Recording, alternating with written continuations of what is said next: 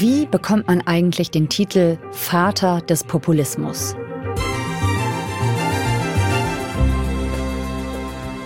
Schnelle Antwort, Medien sind der Schlüssel. Das wusste wohl kaum einer besser als Silvio Berlusconi. Der ist vor kurzem verstorben, aber seine Strategien, sich Medien zunutze zu machen, die funktionieren weiter. Wir wollen in dieser FKM-Folge über das komplizierte Verhältnis zwischen populistischen Politikern und den Medien sprechen. Und das machen wir durchaus selbstkritisch, zusammen mit Medienjournalist Steffen Grimberg.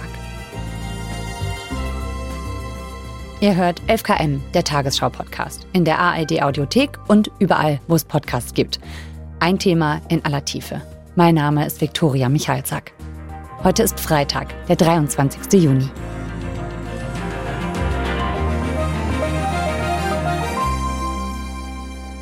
Und wir tauchen ab ins Jahr 1994. L'Italia è il paese che amo. Qui ho le mie radici, le mie speranze e i miei orizzonti.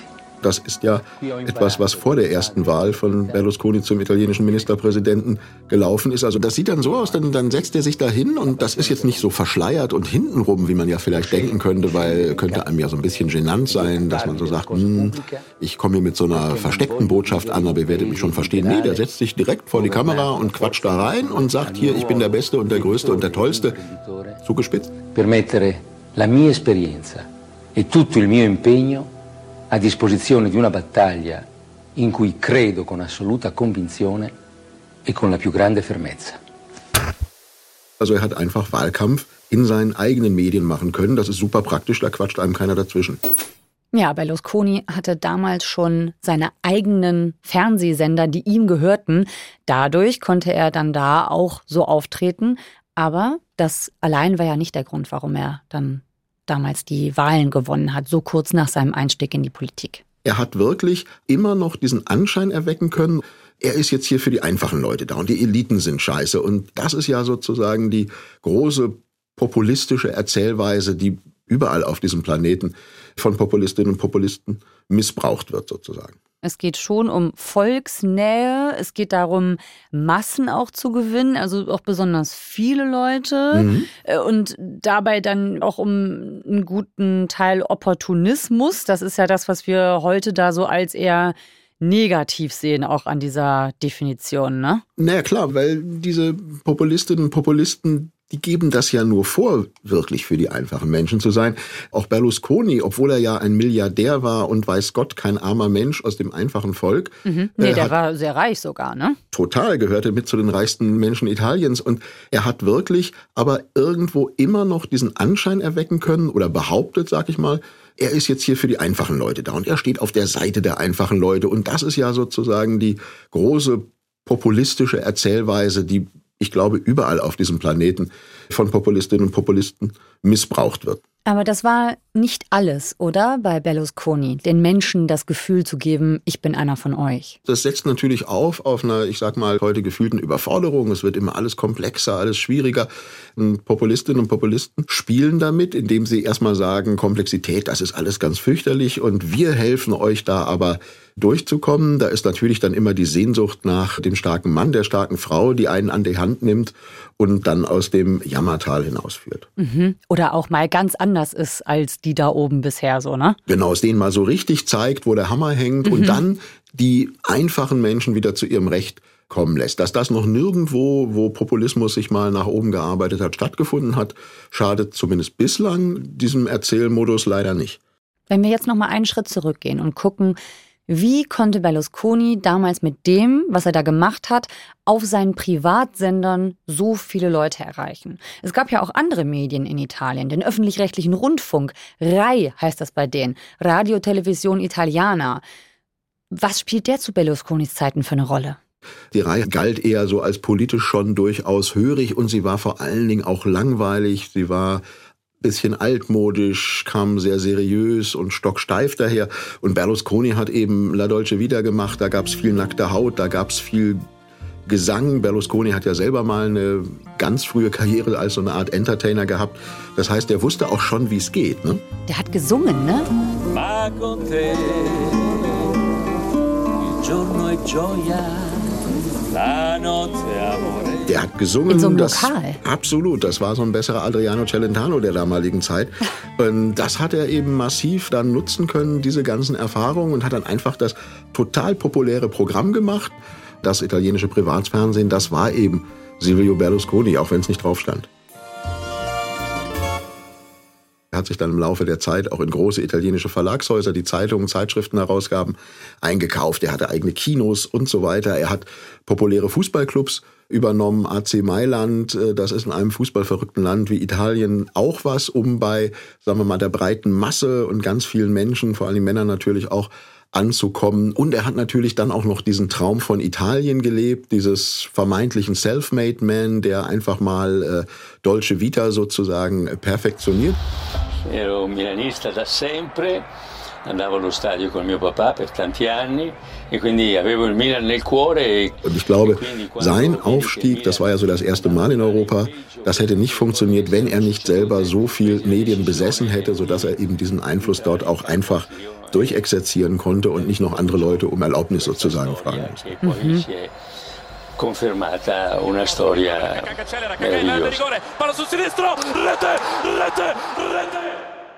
Und zu dem leichten Programm gab es dann eben auch noch diese leicht konsumierbaren populistischen politischen Botschaften. Hm. Ja, okay, man kennt es auch manchmal so ein bisschen. Ne? Also Seriosität ist ja vielleicht manchmal nicht so das, was klickt oder auf äh, Verkaufszahlen äh, dann sich positiv auswirkt, sondern vielleicht eher was Knalliges. Klar, Populismus spitzt zu.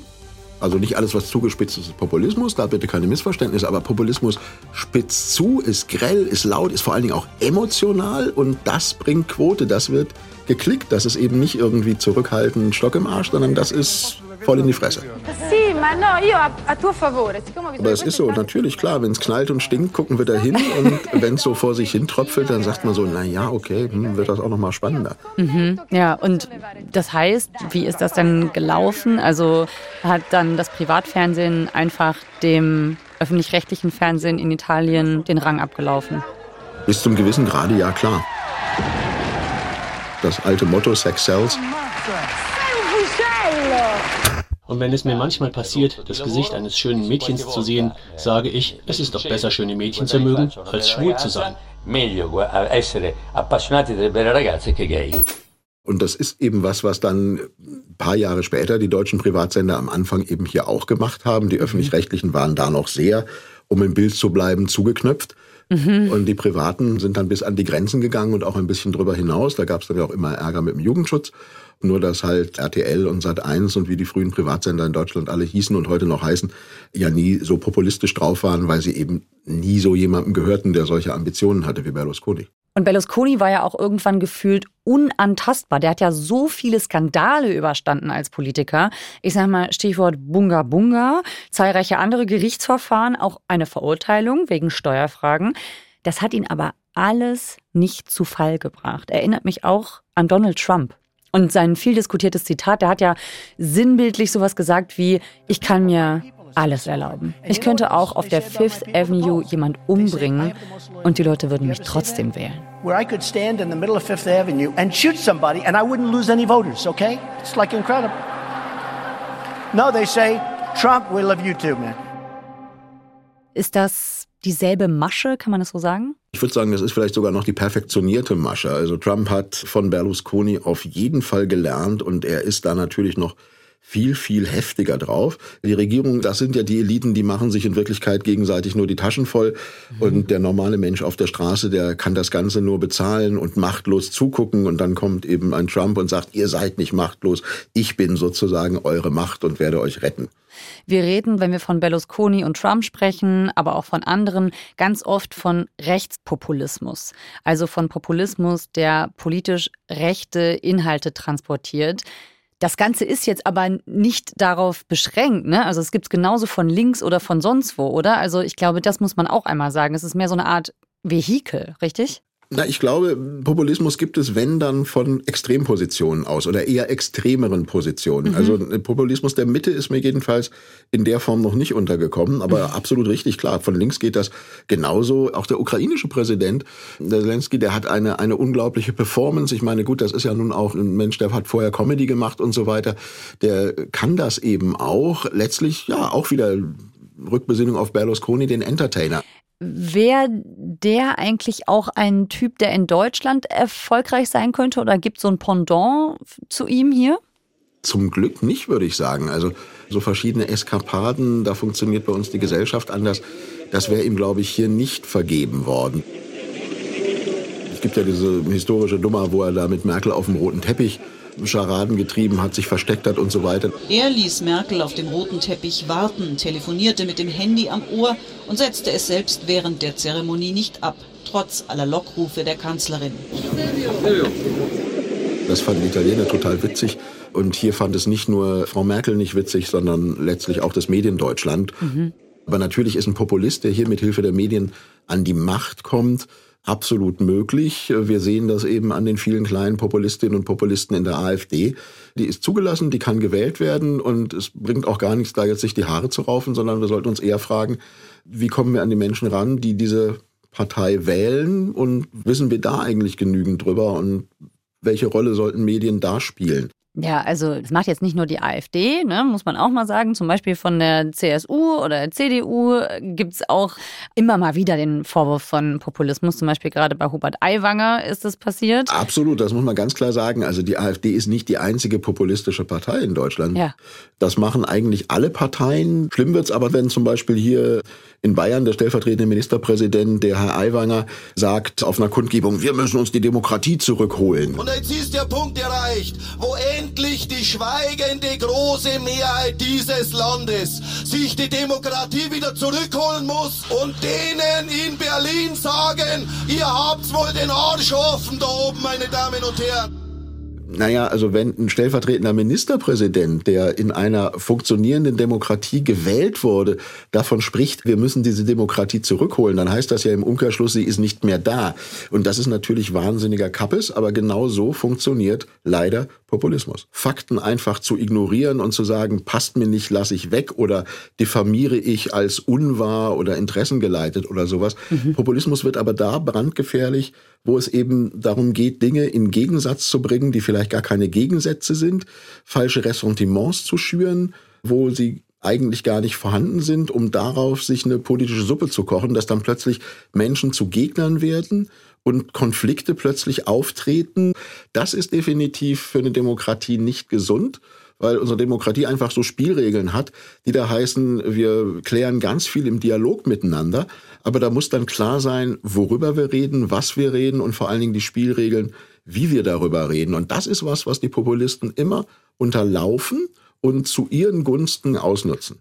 Ja, das wurde momentan viel diskutiert, diese Äußerung. Und auch da ist jetzt die Frage, so, ist das noch legitim? Ist da jetzt eine Grenze überschritten? Und wie berichtet man dann auch darüber? Ne? Das sind unglaublich schwierige Fragen.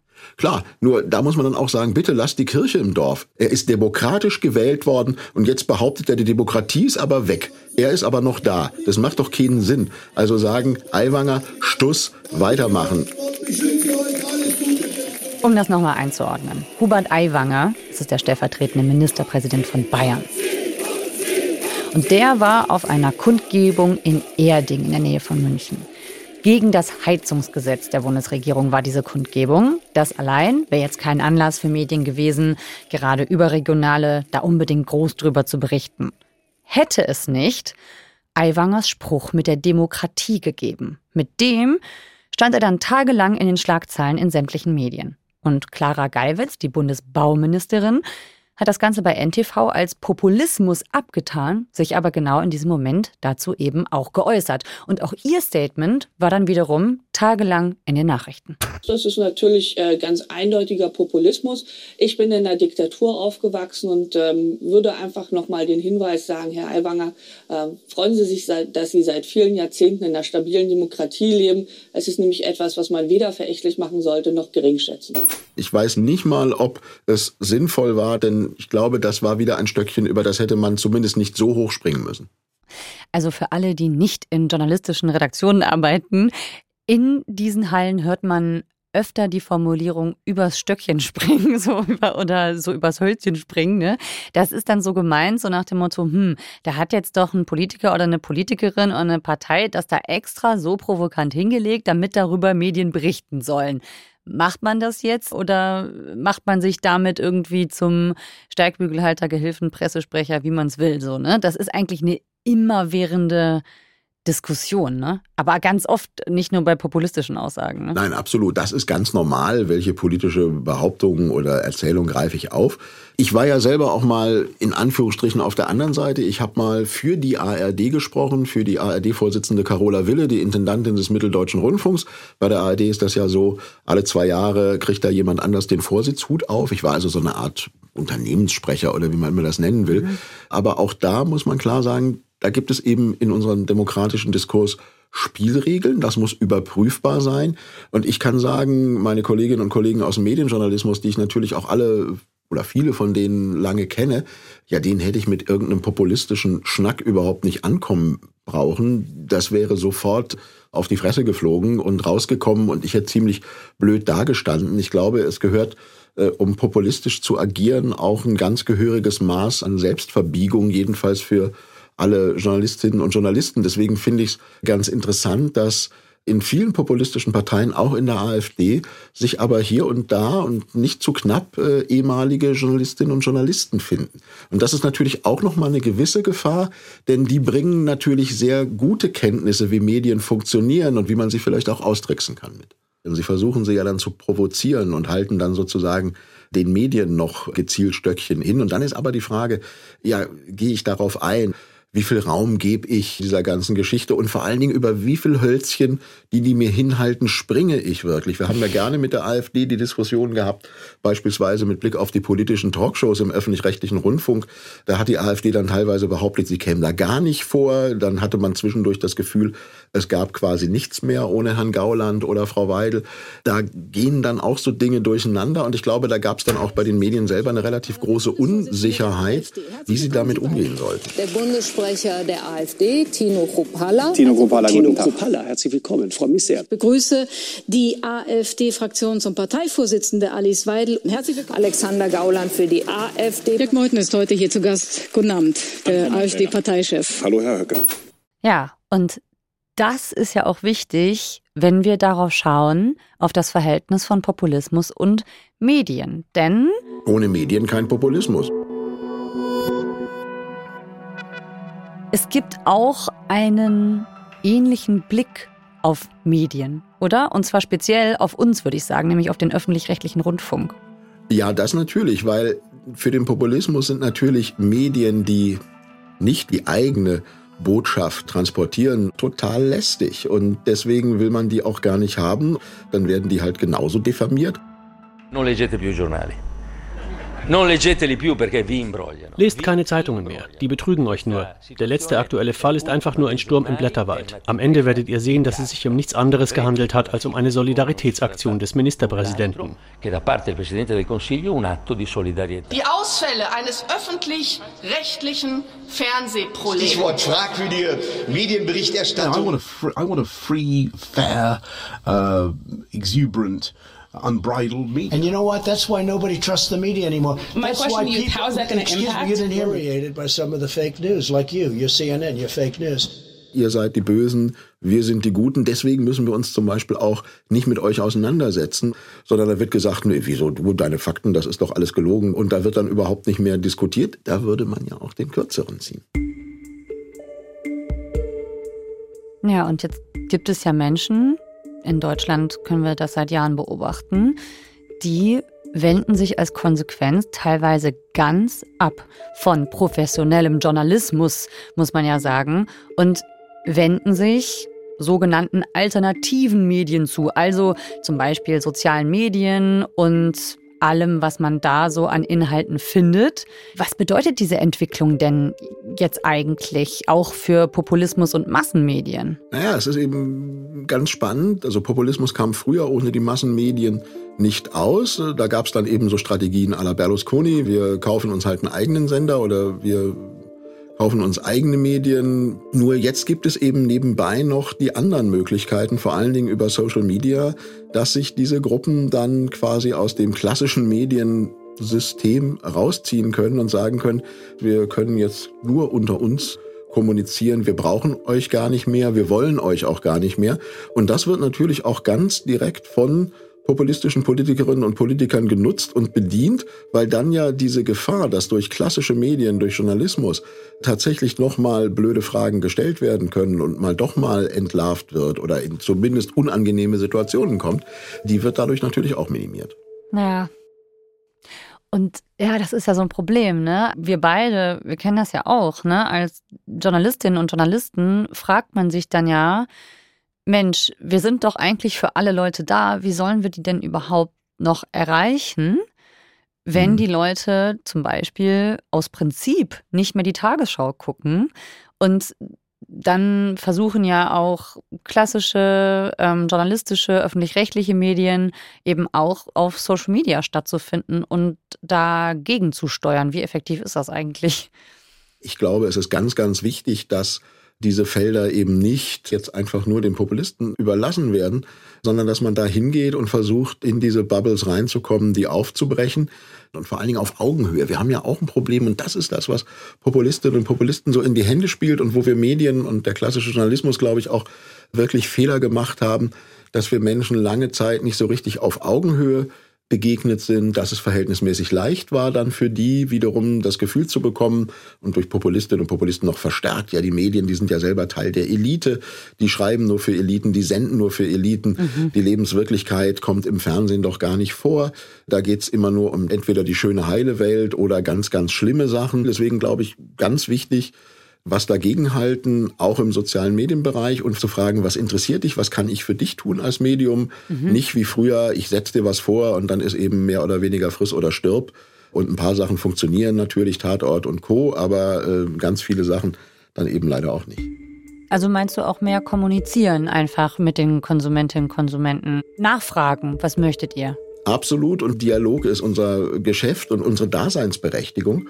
Und diesen Dialog, den müssen wir führen. Und wenn man es dann aber auch versucht, dann glaube ich, sieht man von Ausnahme mal dieser Hardcore-Bereiche abgesehen, dass das nicht immer und das dauert auch lange, aber durchaus auf fruchtbaren Boden fällt. Deswegen bin ich da nicht ganz hoffnungslos. Das ist ja schon mal gut. Wir müssen, glaube ich, auch als Medien, als Journalistinnen und Journalisten noch viel besser und genauer erklären, wie wir arbeiten. Was bei uns zum Beispiel Spielregeln sind, an die wir uns halten ja. Und an die sich vor allen Dingen die Populisten nicht halten, sodass vielleicht Menschen, die dann bereit sind, mitzudenken, sagen, okay, jetzt verstehe ich das. Warum ja. kommt diese Meldung in der 20 Uhr Tagesschau und eine andere Meldung, die vielleicht für mich, weil sie direkt vor mir vor der Haustür spielt, auch super relevant ist, dann aber nicht, weil sie eben für ganz Deutschland dann doch nicht diese Bedeutung hat. Ja, da glaube ich ganz, ganz fest dran, dass man das den Leuten immer wieder erklären muss und auch soll. Trotzdem also zum Beispiel auch während der Pandemie ist mir das ganz oft aufgefallen, dass man ganz oft gehört hat, auf Social Media vor allen Dingen, was angeblich nicht berichtet wird. Und ich dachte immer, hä, das läuft doch rauf und runter. Das ist doch überall. Da habe ich dann schon gemerkt, dass manche Menschen so ein Narrativ auch einfach übernehmen, weil sie auf einer ganz anderen Seite sind und gar keine klassischen Medien mehr konsumieren ja, oder, oder auch überfordert sind. Und ehrlich gesagt, wir Journalistinnen und Journalisten waren zumindest am Anfang der Pandemie ja auch überfordert. Und vor allen Dingen waren Journalistinnen und Journalisten ja auch selber betroffen. Normalerweise ist es doch so, dass wir unglaublich privilegiert sind. Wir berichten im Zweifelsfall äh, eher über das Leid anderer Menschen als über unser eigenes. Aber bei Corona war es natürlich so, da konnte jeder von uns dran erkranken und vielleicht auch dran sterben und keiner wusste genau, wohin die Reise geht.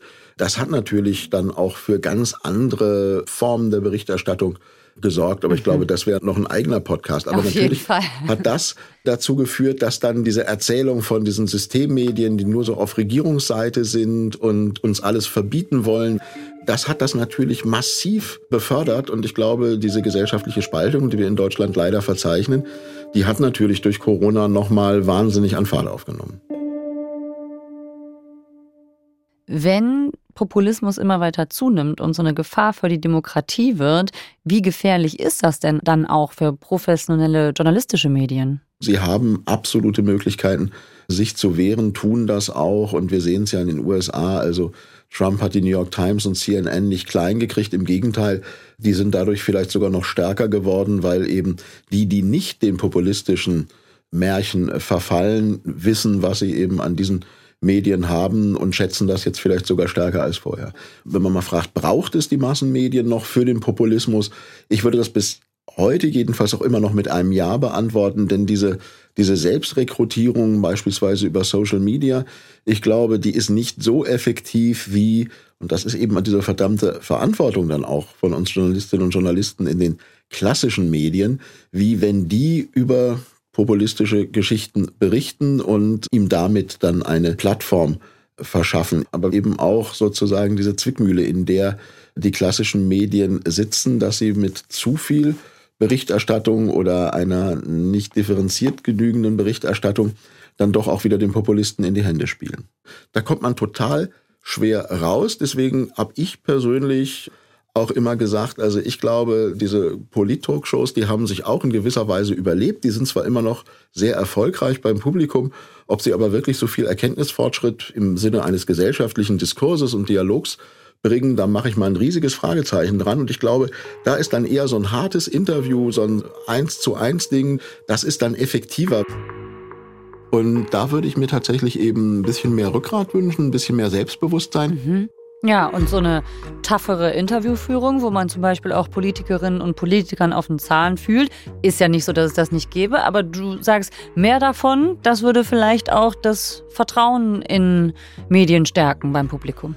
Ich glaube, das würde das Vertrauen in Medien nicht nur stärken, sondern auch sozusagen nachhaltiger machen. Es hat nur einen Nachteil für uns, die Journalistinnen und Journalisten. Es ist verdammt, verdammt, verdammt anstrengend das muss man leider sehr, sehr, sehr ernst nehmen und äh, da sollte man echt noch eine Schippe drauflegen. Steffen, danke dir. Und wenn ihr noch mehr zum Thema Populismus wissen wollt, in den Show Notes findet ihr einen langen Artikel von unserem Gast Steffen Grimberg, auch mit vielen Erklärungen und Hintergrundinfos.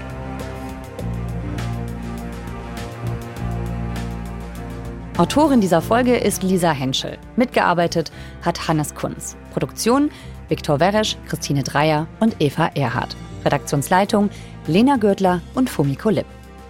11KM ist eine Produktion von BR24 und NDR Info. Mein Name ist Viktoria Michalzack. Wir hören uns am Montag wieder. Schönes Wochenende.